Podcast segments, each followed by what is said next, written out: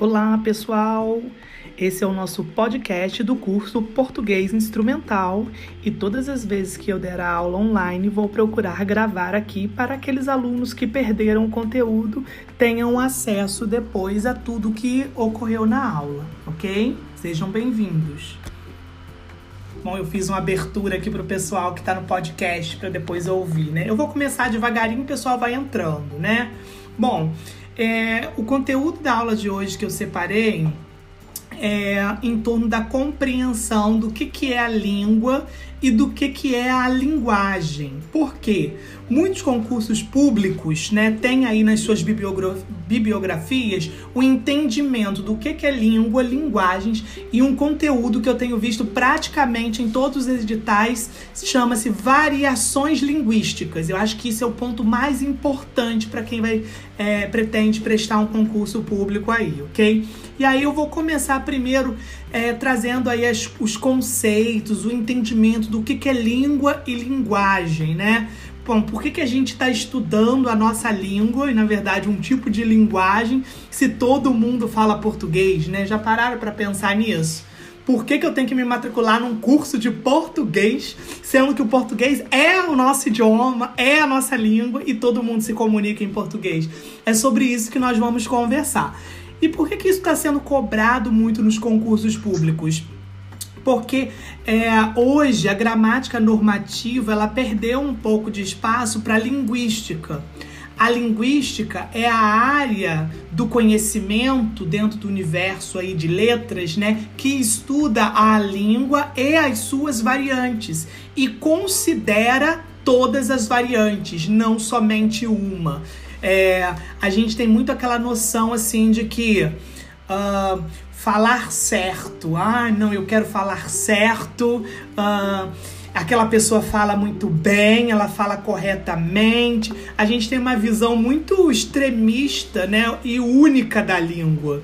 E a linguística vai tentar desconstruir isso, porque a linguística ela foca na comunicação que uma língua e as suas linguagens podem trazer.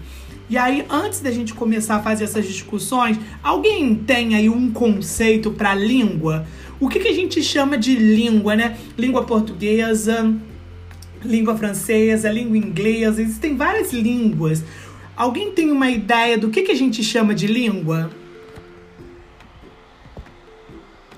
Ou nunca pararam para pensar nisso? Inclusive, existe uma palavrinha que é sinônimo de língua e que nós usamos muito no nosso dia a dia. Na verdade, a língua portuguesa é o nosso idioma. Então, sinônimo de língua é o idioma. Mas o que, que é o idioma? O idioma e a língua, que são a mesma coisa, né? É, são códigos de comunicação. A gente sabe que o papel de uma língua na sociedade é estabelecer a comunicação. Então, é um código que a gente utiliza para nos comunicar.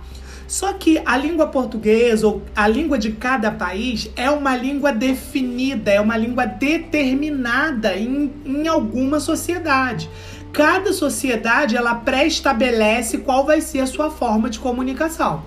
No Brasil, por exemplo, determinou-se que a nossa língua oficial, ou seja, o nosso idioma oficial, seria a língua portuguesa. Então, é esse o código é, de comunicação definido, pré-estabelecido, obrigatório dentro de uma sociedade.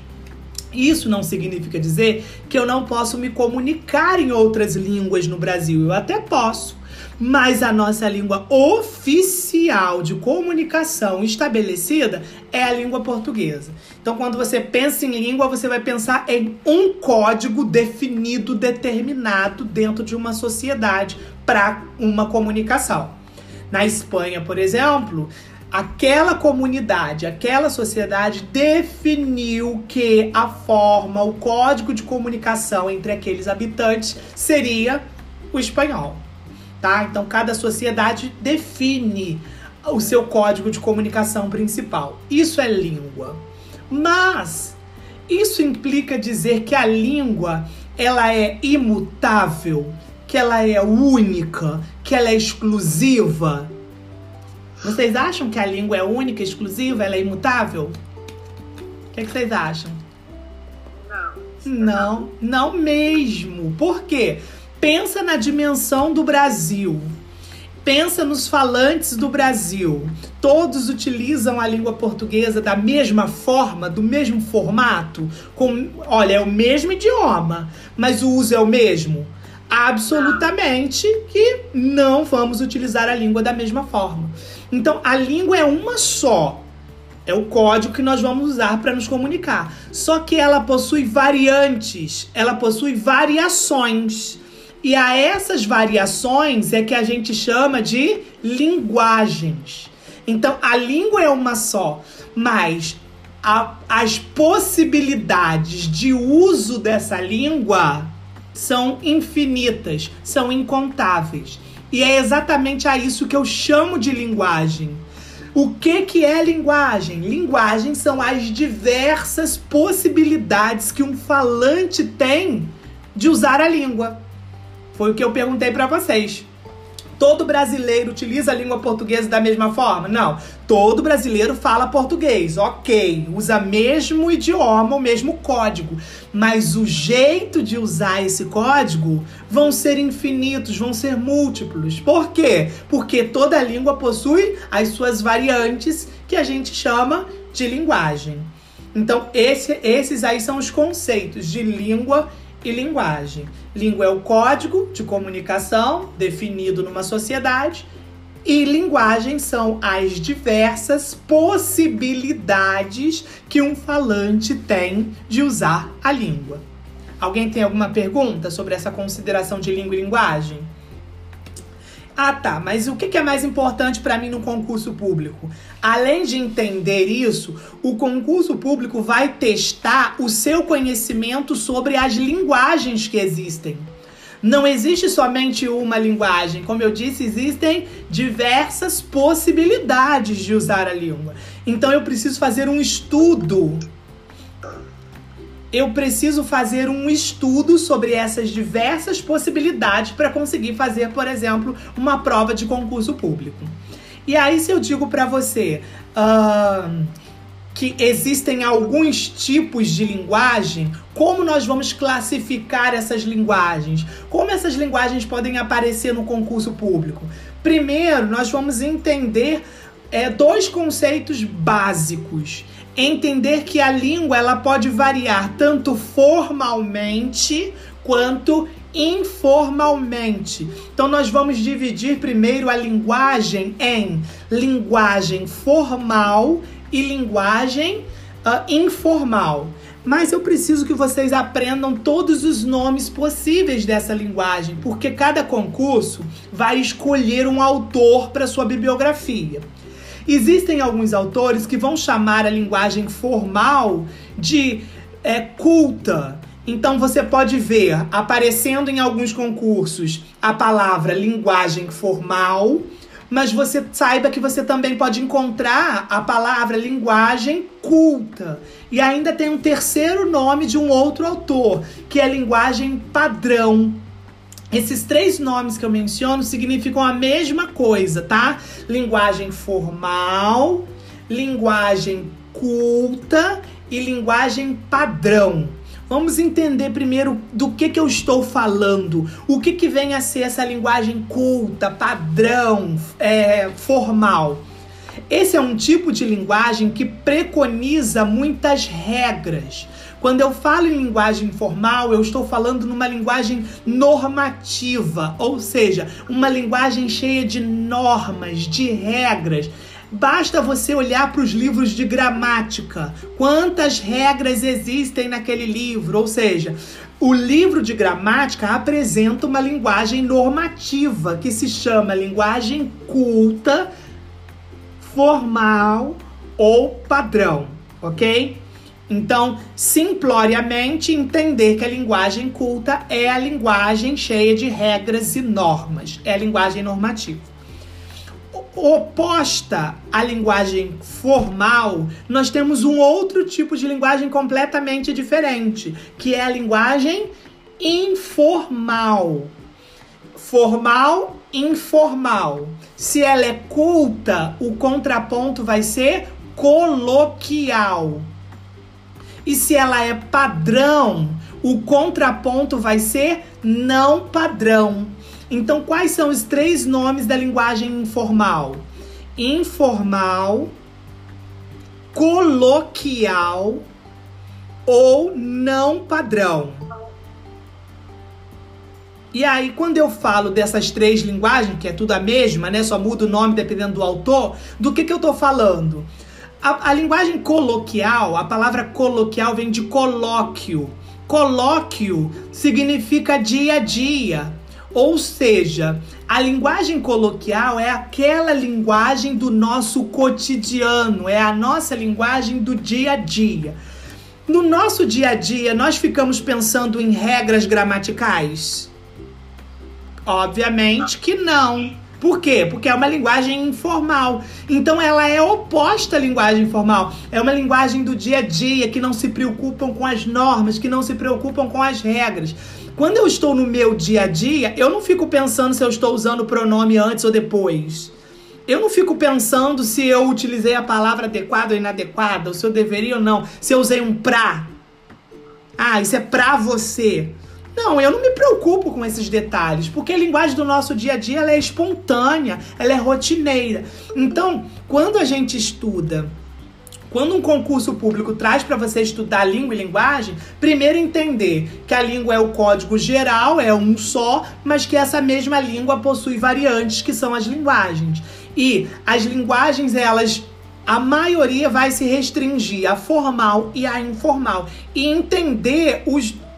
Ana Lúcia, de novo, compartilhou minha tela. Ana, você consegue parar aí? Ana, você me ouve? Ana? O áudio dela bem tá desligado. É, e eu não consigo mexer em nada dela. Quando ela compartilha, ela me proíbe de fazer qualquer coisa. Ah, meu Deus. Peraí. Acho que agora. Ah, tá. Foi, foi, Foi. foi. ok. Então veja que quando a gente estuda língua e linguagem, é entender primeiro essa diferenciação. Uma pergunta para vocês: qual é a linguagem correta? A formal ou a informal? Ao microfone. Hã? Depende Isso aí, olha só. Primeira coisa que você precisa desconstruir é que existe uma linguagem correta. Isso é um equívoco. Nos estudos da linguística, a gente não acredita que existe um modelo de linguagem padrão, como o próprio nome já diz. Então dizer que ai, o William é professor de português, ele fala correto, ele fala certo. Não, não é isso. Ser competente na língua portuguesa é saber usar as várias linguagens que existem dentro de um contexto adequado. Então eu pergunto, tem problema? Problema o menino falar tosco, inglês, frouxo e crete?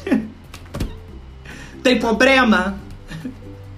Isso é uma polêmica, hein, gente? Isso é uma polêmica. Mas a gente precisa entender essa polêmica. O, eu não posso considerar um erro o menino falar inglês, tosco, fro, dependendo, como alguém falou aí, da situação, do momento e do contexto em que esse menino esteja inserido. Isso é apenas um tipo de linguagem. Isso é apenas um tipo de linguagem. Não significa dizer que essa é a linguagem certa e que aquela é a linguagem errada. Competente na língua portuguesa não é quem sabe tudo de gramática, não é quem sabe todas as regras, mas é quem tem a competência de adaptar os seus discursos às situações adequadas. Eu, como professor de língua portuguesa, não posso, em todos os contextos da minha vida, utilizar a norma culta. Você imagina eu estar sentado com os meus amigos tomando um refrigerante. Mentira, não tomo refri. Tomando um suco. Imagina eu sentado com, num restaurante com os meus amigos tomando um suco, dizendo: Olha, encontrá-lo-ei às 19 horas amanhã. Eu não sou maluco de sair por aí utilizando a mesóclise, mesmo sabendo que o futuro pede mesóclise. Eu não vou sair por aí usando mesóclise. Por quê? Não cabe naquela situação de um bar, de um restaurante, do meu cotidiano, utilizar essas normas e essas regras. Vão me chamar de maluco ou de metido. Então veja que eu, como professor de língua portuguesa, preciso também adaptar os meus discursos, saber que existe momento que eu vou utilizar a norma culta, padrão, mas existem outras situações que vão pedir de mim um uso da linguagem informal.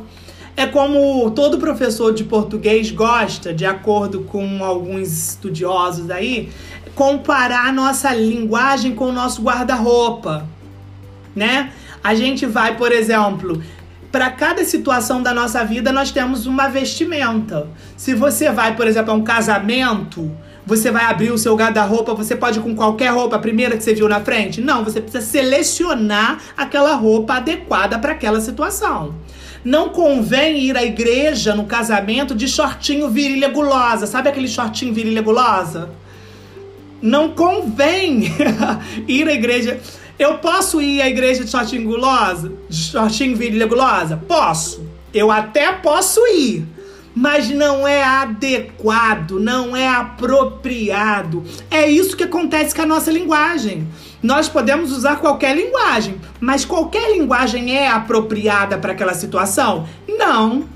Assim como eu não é adequado eu ir a uma praia de terno e gravata ou vestido longo ou saia longa, né? Não é apropriado. Ai, mas eu sou evangélico, eu só uso. Ok, você pode ir? Pode. Mas vai ser adequado à normalidade dentro dos padrões da roupa? Não, não vai ser apropriado.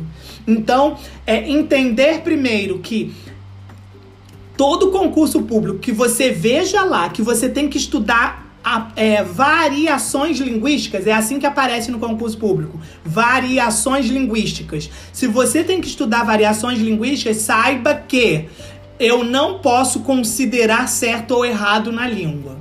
Eu vou considerar adequado ou inadequado, dependendo daquela situação. E aí, quando eu falei, tem problema o menino falar tosco, inglês, fro e chicrete? Depende, como alguém falou aí. Se ele falou isso numa redação, do, se ele escreveu isso numa redação do Enem, é apropriado? Não, porque a redação do Enem pede uma linguagem formal, culta. Agora, se ele tá lá na comunidade dele, na periferia em que ele foi criado, em que a maioria das pessoas falam daquela maneira, tem problema? Não. O, o, o objetivo número um da língua é a comunicação. Mas se você quer ser competente, saiba usar os vários tipos de linguagem. Eu não posso dizer para o meu aluno que ele está errado. Ai, Vera, você não sabe falar português, você está errada. Que absurdo! Todos nós sabemos falar português. Talvez eu não consiga dominar a norma culta que tem muitas regras. E é esse o objetivo de vocês ao entrar no curso. Aprender um pouco mais da norma culta, aprender um pouco mais das regras, porque vocês já sabem do cotidiano. Mas isso significa que você vai desconsiderar toda a linguagem que você possui? Não, porque em algumas situações é ela que você tem que utilizar. Só que isso já está tão presente na nossa sociedade que passou a existir o certo e o errado na nossa língua. Você vai para a menina na padaria e aí você diz para ela, por favor, eu quero 500 gramas de presunto. Aí ela vem e fala, 500 gramas? Ela insiste com você, ela te corrige. Não, é você, tá bom, é 500 então, é 500. E aí a norma culta vai dizer pra gente o quê? Que a grama feminino é capim, é mato, é substantivo. E o grama é unidade de medida, de peso. Então, se eu estou falando do peso do presunto, eu tenho que dizer 500. É masculino, 500 gramas. Nada de 500 gramas. Mas no meu dia a dia isso tem problema? Não. Quantas pessoas vocês vêm falando assim? Várias. Talvez até você fale dessa forma. Talvez até eu algum dia já tenha falado dessa maneira. Só que eu preciso ter a consciência que existe uma outra forma de me comunicar. Se eu aprendi, eu já procuro utilizar a norma culta em todo o tempo, porque não vai fazer diferença. Eu sempre peço 500 gramas, independente do contexto.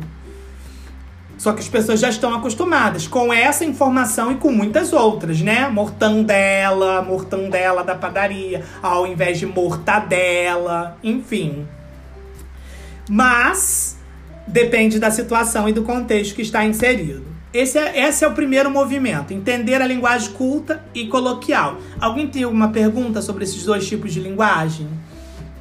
E aí, num concurso público, você vai ter que ler fragmentos de texto e identificar se aquele texto ele é formal ou se ele é informal. Você vai ler um texto e você vai dizer se ele é culto se ele é coloquial. E aí você, como eu faço essa percepção? Se você vir que, se você vir, olha usando a norma culta, se você vir que está tudo dentro da norma culta, sem desvios da norma culta, ela vai ser formal. Agora, se eu vejo um pra dentro do meu texto, ao invés de para, eu vejo um pra, eu vejo um você abreviado, eu vejo um porquê abreviado. Nas redes sociais, o que mais a gente vê é isso: as pessoas abreviando tudo. Tá errado? Não, por quê? Porque na rede social é um espaço informal, é um espaço em que as pessoas vão digitar rápido, a comunicação é rápida, então admite essa abreviação, ok? Então, primeira linguagem culta e coloquial. Vamos para outras linguagens que existem. Existem três tipos de linguagem que também caem em alguns concursos públicos, que é a linguagem é, verbal, a linguagem não verbal e a linguagem híbrida. Alguns autores chamam a linguagem híbrida de mista, que é mais fácil para a gente entender. Mas eu tenho que aprender os dois nomes, porque se no concurso aparecer a palavra linguagem híbrida, o que, que é híbrido? Algo híbrido é algo misturado. Então eu tenho uma linguagem verbal, uma linguagem não verbal e uma linguagem híbrida ou mista. Vamos entender o que é uma linguagem verbal não verbal. Alguém aqui na sala já sabe o que é uma linguagem verbal? Sabe olhar um texto e me dizer se aquele texto possui ou não uma linguagem verbal? Alguém sabe? Ninguém? Arrisca? Então vamos lá. Nada tem a ver. Você tá sem microfone, Cris. Seu microfone tá funcionando? Você chegou a falar aí? Tem que clicar no desenho do microfone, ao lado do telefoninho vermelho. E ainda está sem microfone. O seu vermelhinho está fechado. Tem que clicar nele. Tá sem? Bom, se você quiser, tem o balãozinho de fala. Não sei se você está no celular ou se você está no notebook. Aí em cima, na parte da tela, tem um balãozinho de fala também.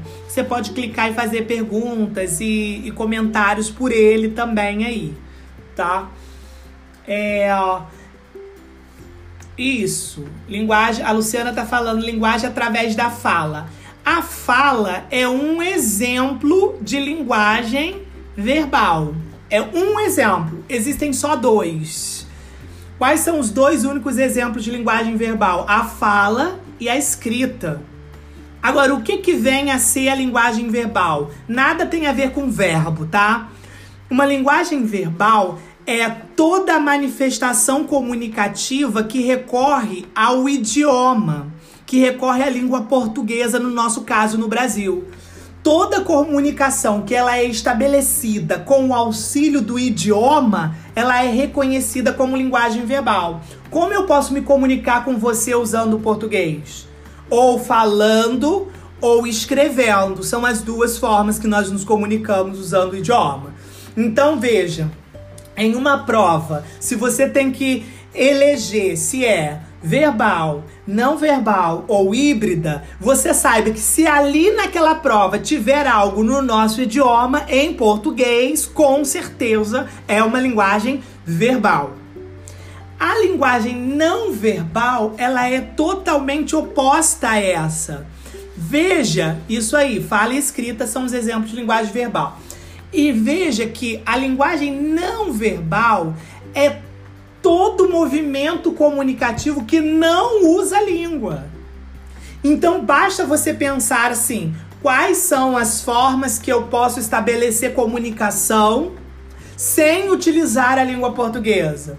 E aí eu tô vendo, a Cristiane colocou gestos. Eu posso usar, ó, ó. Eu não tô usando o português, mas todos vocês conseguem estabelecer uma comunicação quando você vê esse gesto, né? Enfim, gestos, é, desenhos, imagens, expressões faciais. Faz cara de rica. Todo mundo fazendo cara de rica. faz cara de nojo, faz cara de feliz. Enfim, olha que as nossas expressões faciais, elas também de alguma forma comunicam. Então, tudo que traz um entendimento comunicativo sem usar a língua portuguesa, você vai dizer que essa comunicação foi estabelecida como uma linguagem não verbal. Imagens, figuras, desenhos, cores. Se eu estou dirigindo, vejo o sinal vermelho, aquela cor me indica que é para parar. Verde, amarelo, enfim. É, as cores, o branco que representa a paz, o verde que representa a esperança, o preto que representa o luto. Olha como é que as cores comunicam e não são língua portuguesa. É, o corpo, o próprio corpo fala né? A gente às vezes nem precisa utilizar a língua portuguesa para expressar o que estamos sentindo. É notado pelo nosso corpo. Se eu estou lá no consultório dentário e você me vê sacudindo a perninha, balançando a perninha, ih, tá com medo, tá nervoso, né? Se você me vê estalando os dedos, ih, tá com medo, tá nervoso. Veja que isso tudo são exemplos de linguagens não verbais. E aí eu preciso ter a competência de, numa prova, observar os tipos de linguagem. Essa linguagem aqui não usou língua portuguesa, mas eu entendi. É apenas uma, um desenho, apenas uma imagem, uma figura. Isso é linguagem não verbal. E a última linguagem é uma linguagem híbrida, uma linguagem mista. E aí essa linguagem mista, ela vai ter o, é, o uso desses dois recursos que eu acabo de dizer para vocês. Ao mesmo tempo que eu uso a língua, ao mesmo tempo eu utilizo também outros recursos que não a língua.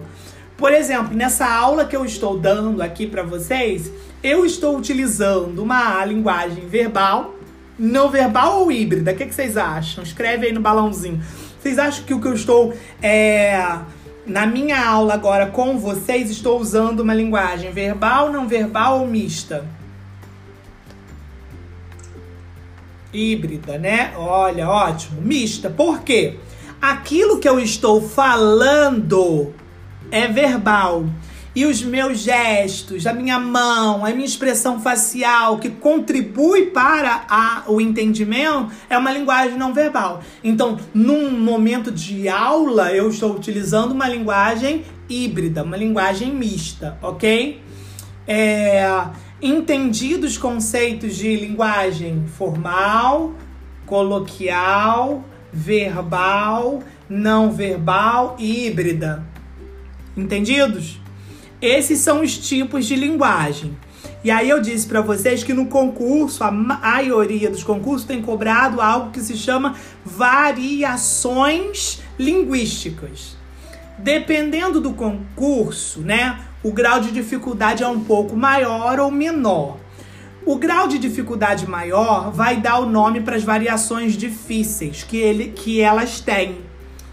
E se for um concurso de grau de dificuldade menor, vai utilizar uma linguagem mais simples para que a gente possa entender. Mas antes eu preciso dizer para vocês que volta na situação do guarda-roupa. Para cada situação, uma vestimenta. Então, na nossa vida, para cada situação, uma linguagem. Entender que eu, você, como um ser falante, nós não usamos a mesma linguagem o tempo todo. Eu, William, professor de língua portuguesa, não utilizo a norma culta em todo momento da minha vida. Se eu estou, por exemplo, numa situação de sala de aula, uma palestra, eu vou priorizar a linguagem formal. Se eu estou batendo um papo com os meus amigos, e dependendo do grupo de amigos também, né? Eu vou utilizar mais informal, menos informal. Se eu estou com a minha família, cada situação, cada contexto vai pedir de mim uma linguagem diferente. E aí, essas variações que acontecem, elas têm nomes. E o concurso vai querer mostrar para você que aquela situação que foi te apresentada, ela possui qual grau de variação? Qual é a variação que está explícita naquela situação que está sendo proposta?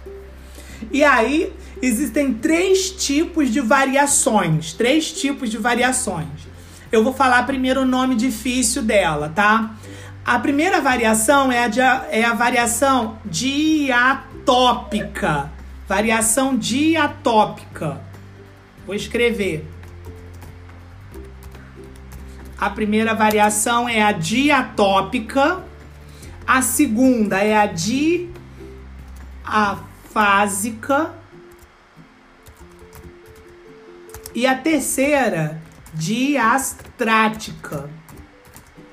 Então, como eu disse para vocês, se o concurso gosta de castigar, eles vão usar esses nomes difíceis: diatópica, diafásica e diastrática. Se for um concurso mais difícil. Se for um concurso, uma banca mais razoável, ela vai é, utilizar termos próximos que eu também vou apresentar para vocês quando eu for explicando cada um. Primeiro, a variação diatópica tópica é aquela variação observada em virtude da localidade, do espaço, da região, do lugar. Entender que topos, diatópica, vem de topos. Topos significa região então, o concurso que ele quer, não quer te castigar, ele vai usar o termo assim, variação regional. Tá? E os que complicam um pouco mais a nossa vida usam o nome de atópica. A variação de atópica é uma variação regional. E aí eu vou fazer uma reflexão para vocês entenderem isso. Pensa na extensão territorial do Brasil todo mundo fala o mesmo idioma. Todo mundo fala português da mesma maneira? Não. E aí, uma das respostas, por que não? Porque existe uma variação regional. O carioca, ele não utiliza a língua portuguesa como mineiro, que não utiliza como gaúcho, que não utiliza como baiano, enfim, Cada região tem a sua particularidade, o seu dialeto. Todo mundo fala português. Mas o lugar, o espaço onde as pessoas estão inseridas vão influenciar na linguagem? Vão. E é essa variação que o concurso quer cobrar de vocês.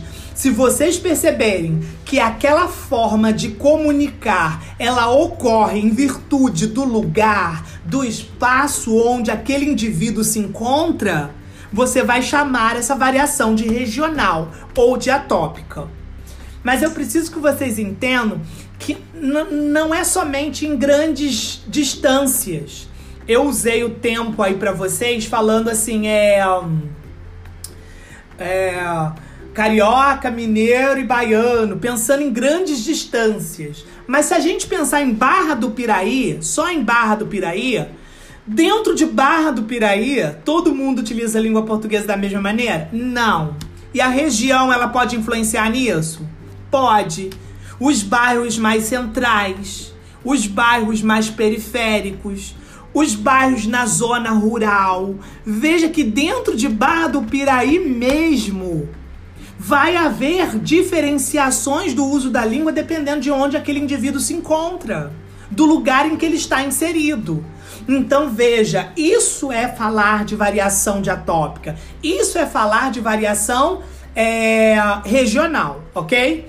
Mas é só o fator regional que determina que um falante utilize a língua portuguesa de forma diferente? Não, tanto que eu apresentei para vocês três tipos de variações.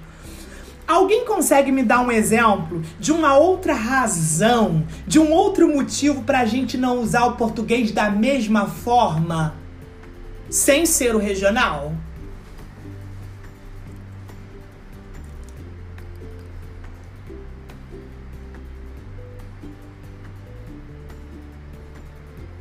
Alguém consegue? Deixa eu ver aqui. Família, ó.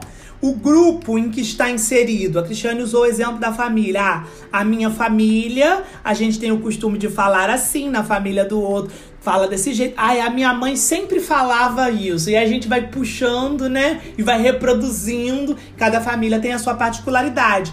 E aí eu vou dizer, dentro de qual das variações isso vai estar inserido?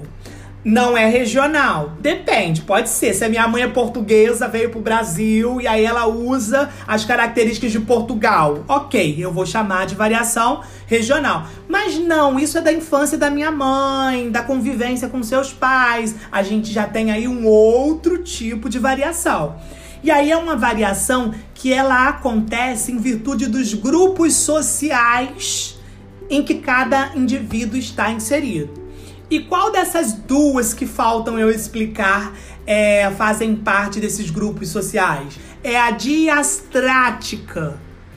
Diastrática vem de estratos, estratos sociais, ou seja, agrupamentos que existem dentro da sociedade. Nós vivemos numa sociedade constituída de vários grupos. E aí a gente agora vai ter que parar um pouquinho para bater um papo sobre esses grupos. Um dos grupos a gente pega o exemplo da Cristiane, que é a família. Ou seja, cada família é um grupo, cada família é uma realidade, cada família tem a sua particularidade. Ok. A Cristiane usou outro exemplo, a igreja, e aí eu vou chamar de religião. Vamos pensar que a religião também tem as suas particularidades. o grupo de evangélico ele tem uma particularidade de usar a língua. Paz do Senhor, irmão. Glória a Deus. Aleluia. Esses são, são, são expressões específicas desse grupo. Então, essa variação da língua, esse uso da língua, ele acontece em virtude do status onde a pessoa está inserida. Se eu estou inserido naquela igreja, eu começo a usar a linguagem daquela igreja. Mas se eu fosse, por exemplo, de alguma religião de matriz africana, eu não falaria paz do Senhor, eu falaria Oxalá, né? Eu utilizaria outros é, recursos da língua que não estes. Então, olha só, o grupo grupo da religião, a gente tem o grupo da família. Vamos pensar em mais grupinhos que existem na sociedade? Se você pensar assim, entre todas vocês que estão aqui na sala e, e eu, William, pensa em que que pode contribuir para que nós utilizemos a linguagem diferente. A Lu escreveu escola. E aí, quando ela fala escola, professores, eu vou chamar de grau de instrução. Veja que o grau de instrução em que uma pessoa está inserida, ah, ele não teve oportunidade de ir para a escola. Ah, ele terminou no quarto ano. Ah, ele só fez o ensino fundamental, ele fez o médio, ele fez mestrado, ele fez doutorado. Cada grau de instrução em que o sujeito está inserido vai fazer com que haja uma variação diferente. Claro que eu vou usar uma linguagem diferente da de vocês, no sentido de que, se você não é professor de português, se você não tem é, a mesma escolaridade que eu, ou se você não tem o mesmo tempo de aprendizado que eu tive, óbvio que nós vamos usar a língua portuguesa de forma diferente. Em virtude de quê? Do grau de instrução, do tempo de instrução que eu tive. Então, também está dentro da diastrática. É, Vamos pensar: religião, grupo familiar, é, instrução. Alguém consegue pensar mais alguma diferença entre mim e vocês? Entre mim e vocês, que outras diferenças para o uso da língua?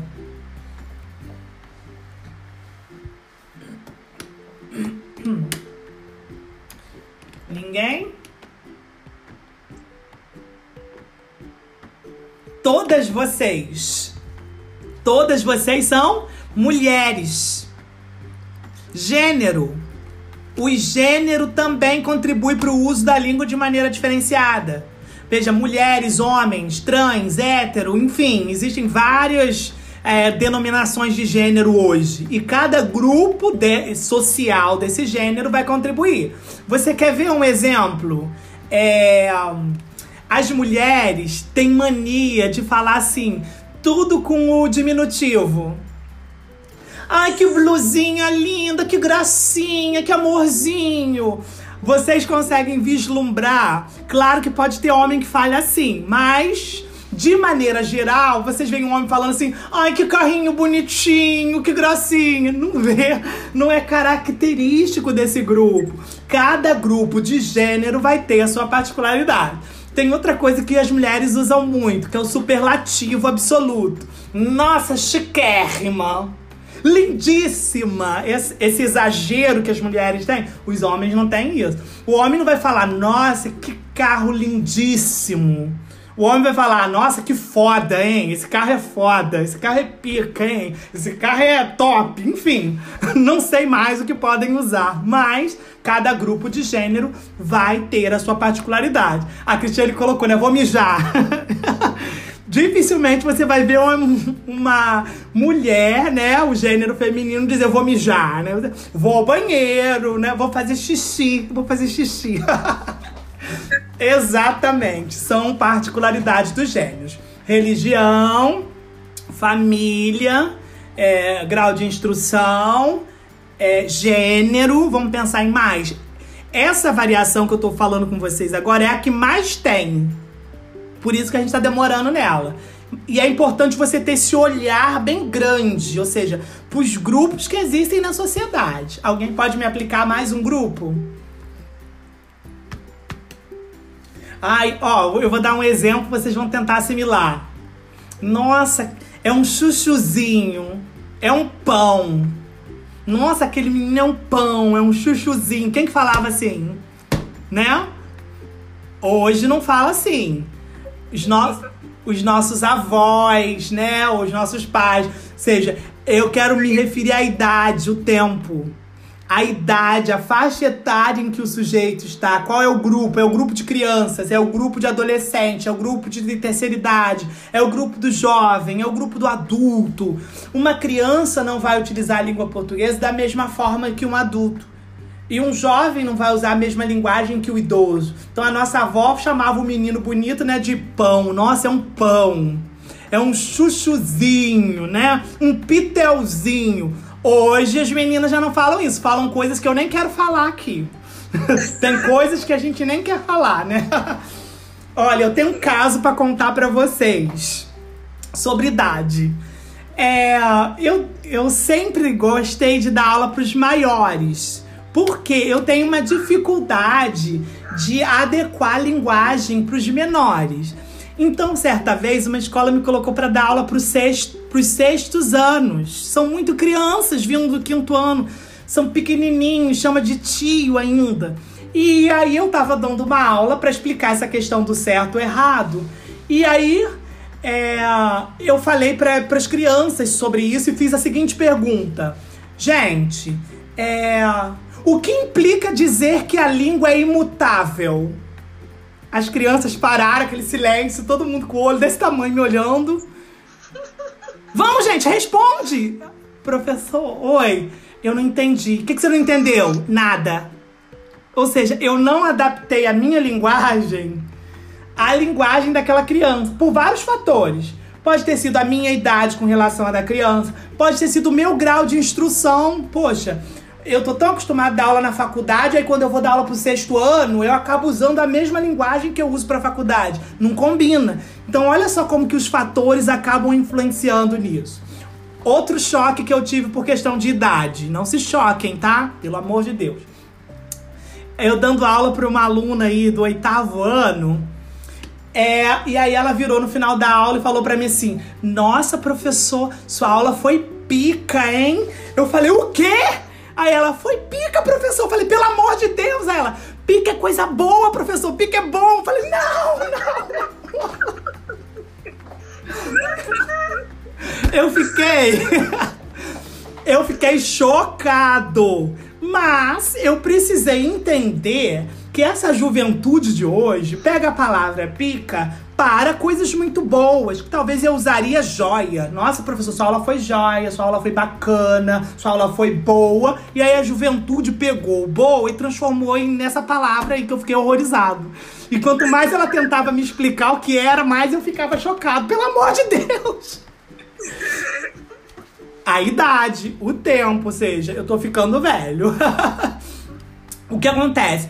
Quanto mais se passam os anos, os professores precisam ter muito cuidado com isso, porque quanto mais o tempo passa, mais a nossa geração vai se distanciando da nova geração. Então a gente não pode continuar com a mesma aula, o mesmo estilo de aula, o mesmo vocabulário. A gente precisa se adaptar àquele meio que a gente está. Então, esse foi um dos choques que eu tive, né? Cada vez mais eu estou mais distante desse linguajar dos alunos aí, né?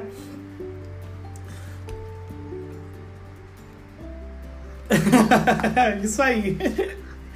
É, então, deixa eu ver se tem mais algum grupo que valha, valha salientar para vocês. Tem mais um que eu queria salientar. É, profissões. Os grupos das profissões. Se você pensar, um policial ele tem um linguajar diferente de um médico que tem um linguajar diferente de um professor. Talvez o médico diga que esteja com uma cefaleia. Nossa, estou com uma cefaleia que é uma dor de cabeça, o termo técnico para o médico. Uh, os policiais, eu dei aula há muitos anos para preparatório para policiais e para policiais. Então, são muitos vocabulários que eu ficava boiando. Eles conversando entre eles, eu não entendia nada. Cheio de gírias específicas. Ó, pegou mais um ganso. Pegou mais um ganso. Aí o ganso é o ladrão, o bandido, né? Ganso para os policiais. Então, as profissões também. Então veja que é importante vocês entenderem que a variação diastrática é aquela que ocorre em virtude do grupo social em que um falante está inserido, ok? Alguma pergunta? Ai, ai, não. Ai, ai, não. então vamos para a última, que é a variação diafásica. É, só voltando um pouquinho, eu disse que alguns concursos né, que dificultam usam os nomes difíceis. E os que querem facilitar usam os nomes mais fáceis. Para diastrática, o nome mais fácil é assim: é uma variação social ou uma variação de grupo social, para vocês terem ideia do que se trata. E a última, a diafásica, é uma variação situacional. Então, a expressão mais fácil usada em alguns concursos públicos é essa questão da situacional. Cada situação da minha vida vai exigir de mim uma adaptação e um uso de uma língua, uma linguagem apropriada para aquela situação. Então, se você vai fazer uma entrevista de emprego, você tem que se portar linguisticamente de uma maneira adequada para aquela situação. Pô, eu tô querendo esse cargo aí, eu falo inglês, acabou, já era. Não combina com o espaço de entrevista. Agora, se eu estou com os meus amigos tomando um suco, eu não me importo, posso usar uma linguagem informal. Se eu tomar umas cervejinhas, então o negócio piora. posso falar mais informal ainda, né? então são esses três tipos de linguagem uma mesma situação, vocês acham que uma mesma situação pode haver mais de um tipo de variação? Pelo exemplo que eu dei para vocês, sim. O próprio exemplo da sala de aula, né? Eu com os meus alunos pequenininhos, se eu perguntasse para vocês qual foi a variação é, percebida nessa situação. Bom, o professor pode não ter é, sabido se adaptar àquele contexto, a situação pedir uma linguagem informal e ele os oculta. Eu vou dizer que a variação foi diafásica. Você pode pensar assim: a idade do professor dificultou que ele utilizasse uma linguagem mais infantilizada. Então você vai dizer que a variação foi diastrática. Então, eu, nessa situação que eu dei em sala de aula, você poderia vislumbrar dois tipos de variação. Ok? Bom, alguém tem alguma pergunta? Eu vou tentar compartilhar minha tela com vocês para a gente dar uma olhadinha em alguns exemplos. Vê se compa... Opa!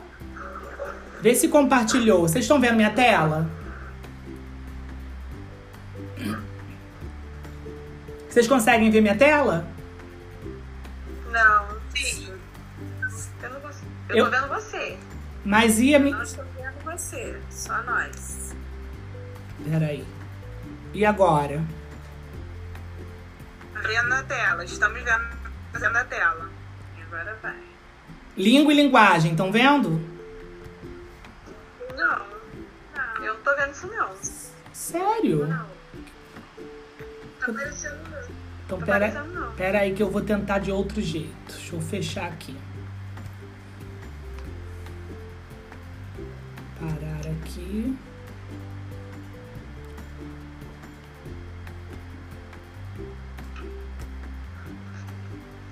Tela inteira. Vamos tentar. Se não for,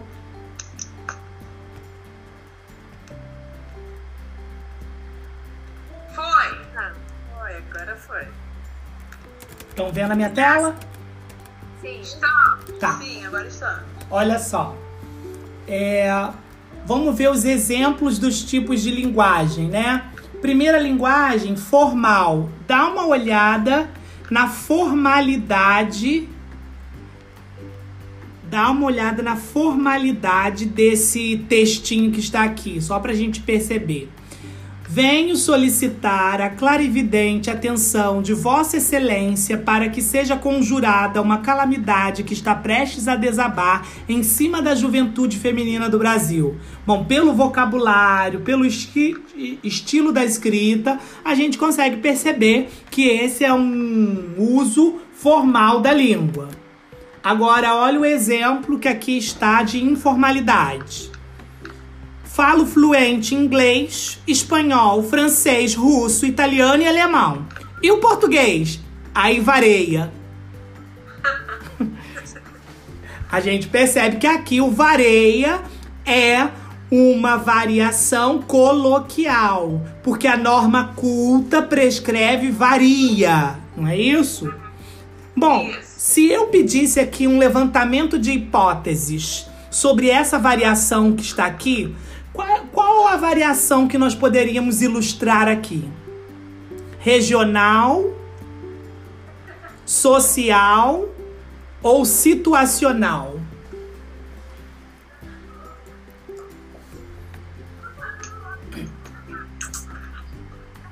O que, que vocês acham?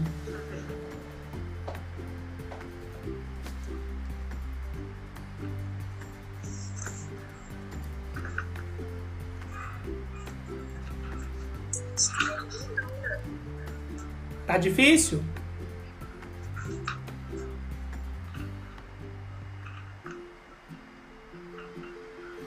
Bom, eu poderia pensar. Eu não consigo ler agora o bate-papo, tá? Deixa eu ver, vocês estão escrevendo? É porque quando eu compartilho eu não consigo mais ver vocês. Só se eu diminuir a tela, deixa eu ver se eu consigo. Vocês ainda conseguem visualizar, gente? Eu vou deixar assim que aí eu vejo o bate-papo, se vocês quiserem falar pelo bate-papo. Bom, a variação que a gente pode ver aqui pode ser a, o grau de instrução dela com o nível de língua portuguesa. Aprendeu outros idiomas, mas não estudou é, o português. Então, nesse sentido, vai ser diastrática, né? Ahn, linguagem não verbal, a gente viu aí os gestos, né, as placas de sinalização. Uma linguagem híbrida, se você olhar essa tirinha, a tirinha tem imagens e a tirinha também tem o texto. Tem personagens, tem expressões faciais. Então, geralmente, as tiras, as tirinhas, os, as histórias em quadrinhos são consideradas linguagem híbrida, né? E aí, vamos ver esse exemplo aqui do caos mineiro. Quero que vocês prestem atenção e me digam qual é a variação que a gente vê presente aqui. Não sei se você consegue, vou ampliar para vocês lerem melhor. Caos mineiro. Sá, sá passado era sé setembro. Tava eu na cozinha tomando pinco mel e cozinhando um quilo de carne com maço tomate para fazer uma macarronada com galinha assada.